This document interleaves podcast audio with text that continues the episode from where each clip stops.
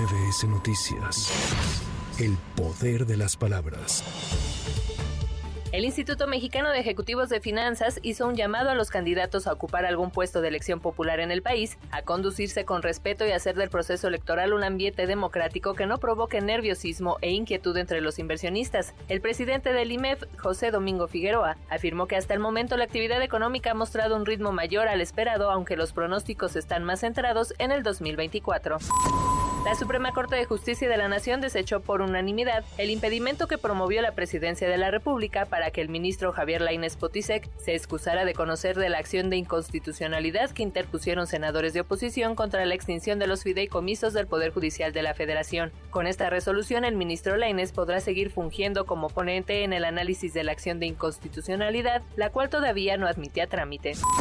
A nueve días de que concluya la temporada de ciclones tropicales de este año, las presas del país mantienen un déficit en sus niveles de almacenamiento del 29% respecto a los registros históricos. La Comisión Nacional del Agua dio a conocer que de las 210 presas más importantes del país, solo 13 están al 100% de llenado, 36 presentan entre 75 y 100% de almacenamiento, 47 tienen entre 50 y 75%, mientras que 114 tienen menos de 50% de almacenamiento, siendo la falta de lluvias una de las causas de este fenómeno.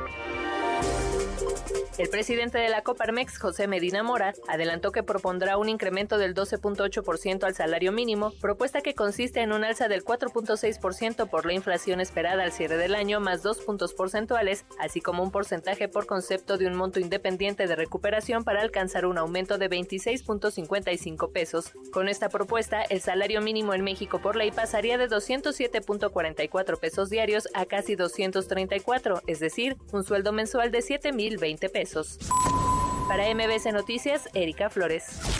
MBS Noticias. El poder de las palabras.